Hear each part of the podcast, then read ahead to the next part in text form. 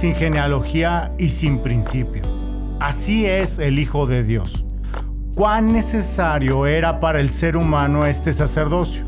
Un sacerdote para siempre, rey de justicia, es decir, un rey que nos justifica delante de un Padre justo y a través de esta justificación es que conocemos también al rey de Salem, el rey de paz. ¿Cuál paz? Aquella que viene por la convicción de no estar delante de un Dios airado, de haber recibido libertad por medio de nuestro Señor Jesús. Este Melquisedec, sacerdote del Dios Santísimo, Dios eterno, tan importante que el mismo Abraham, que tenía todas las promesas del Señor, que fue llamado su amigo, le honró con los diezmos de la batalla. Aquí encontramos un principio para toda la vida, para esta y la eterna, la honra. Y es que cuando reconocemos al Señor como el todo de nuestra vida, producirá en nosotros respeto hacia el Señor. Todo lo que tenemos es de Él y el dar es un principio de honra por amor. El autor también de esta carta nos quiere mostrar que el sacerdocio de Cristo es mayor que el sacerdocio levítico, conformado por la ley, un sacerdocio eterno, inmutable, incansable. Al leer este pasaje nos da seguridad en nuestro andar con Jesús, ya que estas palabras nos confirman que podemos tener la convicción de ser justificados y tener paz. Y es que ya no estamos bajo el sistema de la ley, de los sacrificios para intentar agradar. Más de 600 mandamientos eran una losa aplastante para cualquiera. Nadie en todo el universo podía estar a la altura de cumplir la ley.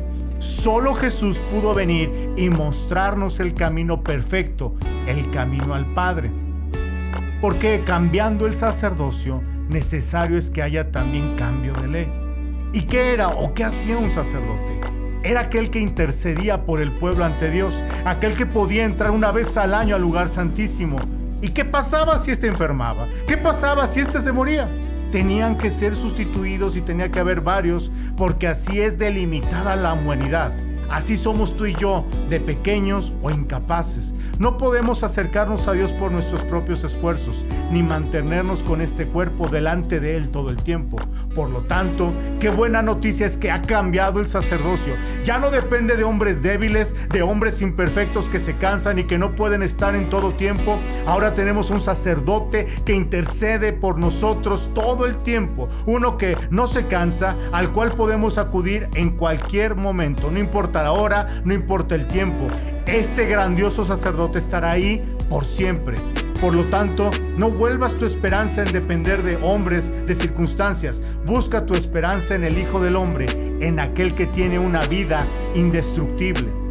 Jesús, nuestro fiador, se convirtió en la garantía certera de un mejor pacto un pacto más excelente, más conveniente, más favorable, con mayores beneficios a favor de nosotros. Un pacto que nunca será reemplazado o anulado.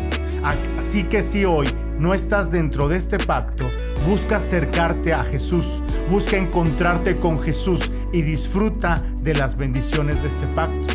Jesús al ser eterno no cambia y por lo tanto nos salva por siempre, dándonos acceso al Señor y al ser un sacerdote eterno y que no cambia, su santidad y su pureza nos son transmitidas, no por nuestros méritos, sino por sus méritos cumplidos, por lo cual podemos concluir que en Jesús tenemos todo lo que nos complementa al Rey de paz, al Rey de justicia, por siempre.